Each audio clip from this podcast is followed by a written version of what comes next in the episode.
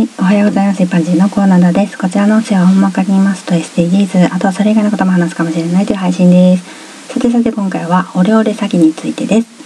俺、俺だよ俺、金欠だから振り込んでくれよというような電話を使った詐欺のことですね。俺しか言ってないのに、息子からの久々の電話だと勘違いしてしまって言われるがままに振り込んでしまう。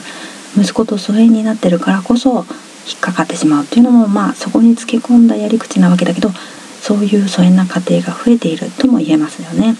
俺というのは男性ですけど娘バージョンは聞かないですよね。娘は金欠になっても親を頼らないで自分の力で何とかしようと頑張ってる人が多いんでしょうか。どうなんでしょうか。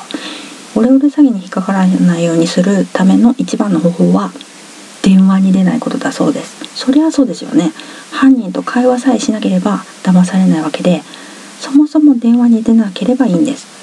留守番電話の設定ができる電話機であれば留守電にしておくといいです。本当に用のある人からの電話であれば留守電の録音中に電話に出ればいいんで詐欺被害を防止できるはずですよね。